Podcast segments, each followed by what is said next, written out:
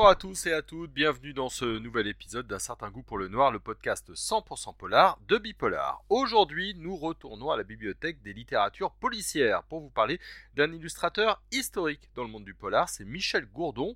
Une exposition avec l'association des amis de Michel Gourdon est visible en ce moment, et ce jusqu'au 24 septembre prochain. Qui était-il? Sylvika, la directrice de la Bilipo, nous en parle pour un certain goût pour le noir. Allez, on est de retour à la, Bilipo et on va parler de Michel Gourdon à l'occasion d'une exposition. Sylvie, qui était Michel Gourdon? Alors, euh, Michel Gourdon était peintre. Euh, donc ses dates, c'est 1925-2011. Et euh, si on le connaît, c'est qu'il a consacré l'essentiel de son œuvre à illustrer des couvertures de romans populaires et qu'il a principalement été l'illustrateur vedette pendant plusieurs décennies, euh, des éditions du Fleuve Noir. Euh, donc avec euh, des collections aussi connues et appréciées des amateurs que Angoisse, Aventurier, Espionnage, Spécial Police. voilà, donc parmi les principales. Donc Michel Gourdon, il a fait les Beaux-Arts à Bordeaux. C'est le frère aîné d'un autre illustrateur qui est aussi très connu des amateurs, mais dans un genre un petit peu différent, quoique.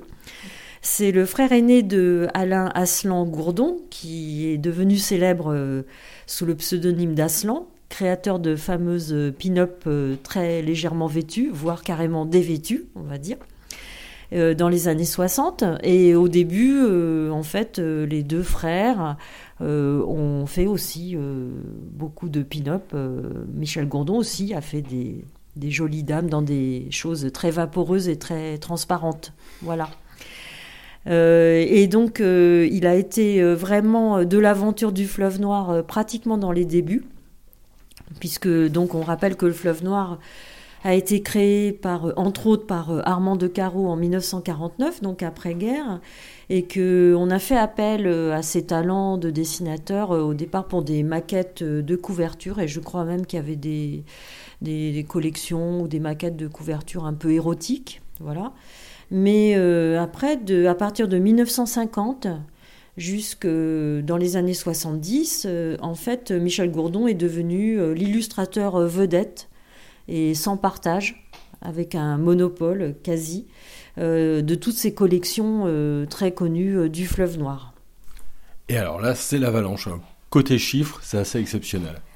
Alors en fait, il a réalisé, euh, donc on a dit qu'il était un véritable staccanoviste qui pouvait faire euh, dans la grande période jusqu'à 20 couvertures euh, par mois, ce qui est énorme, puisque c'est au départ ce sont des gouaches.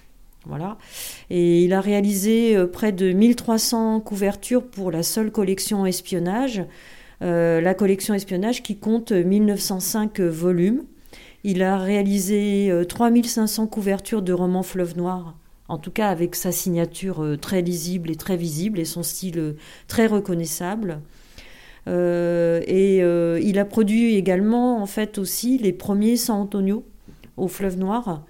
Et il a travaillé après pour la presse et pour de quantité d'autres, mais disons qu'il reste très très connu pour son travail des années. C'est le héros du fleuve noir. Ce n'est pas un héros de papier, mais c'est aussi un héros du fleuve noir en fait. Et il aura fait aussi la, la hum, collection Rex avec la série Fantomas et euh, Paris Flirt. Tout ça va s'arrêter à quelle période à peu près?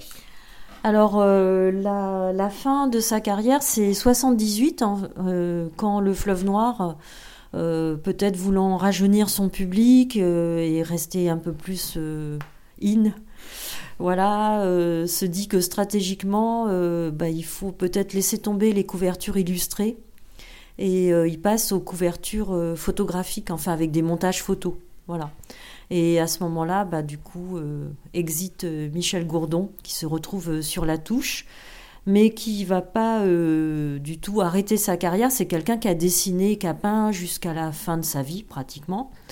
Et il a travaillé pour des choses très différentes quand on pense à Télé 7 jours, le magazine de télé, très éloigné du monde du fleuve noir.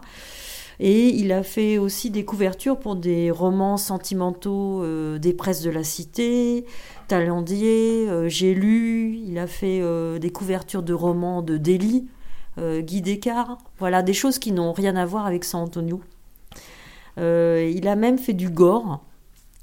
Donc il y avait une, collection qui s'appelait Maniac. Alors il, avait, il avait travaillé pour le Fleuve Noir aux collections Angoisse.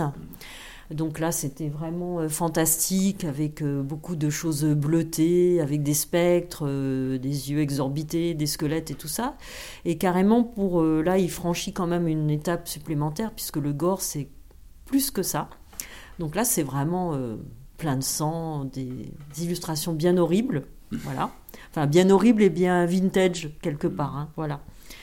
Euh, et puis, euh, bah après, voilà, il a dessiné, et puis sa carrière euh, a pris fin, quoi. Donc, c'est quelqu'un qui a eu une vie très remplie, qui a été entièrement dédié au dessin, à l'illustration et à la peinture, et qui a un style assez unique. C'est aussi pour ça qu'il est resté associé à l'aventure du fleuve noir. Alors, la Bilipo va rendre hommage à Michel Gourdon, euh, donc on sait que ça suscite là pour le coup euh, beaucoup de frétillements euh, de connaisseurs et de collectionneurs et d'amateurs. Enfin, on espère avoir des visiteurs. donc grâce à l'association des amis de Michel Gourdon qui s'est créée après pour valoriser son œuvre après son décès. donc nous allons pouvoir exposer une sélection d'une bonne trentaine de gouaches originales dont certaines sont aussi très intéressantes par rapport au travail de maquette pour les couvertures, puisque nous, on peut mettre en relation en fait les livres euh, dont ces gouaches ont été les couvertures euh, en publication. Et euh, donc cette exposition, elle va se tenir à partir du 1er juin jusqu'au 24 septembre. Et le 2 juin, donc il euh, faudra suivre un peu les actualités de la Bilipo, le 2 juin, euh, Patrick Bernard, qui préside l'association des amis de, j'allais dire de San Antonio, des amis de Michel Gourdon, mais ils se connaissent tous entre eux, c'est pour ça, hein, euh, viendra en fait faire une causerie, une rencontre. où on pourra, il pourra présenter en fait son grand homme. Voilà, c'est partie de ce, ce genre d'association qui dédie tout son énergie, son effort à valoriser euh, une œuvre en particulier. Et euh, donc on pourra poser euh, plein de questions sur savoir tout ce qu'a fait Michel Gourdon. En même temps, l'exposition aura été ouverte la veille, donc les gens pourront aussi admirer les gouaches.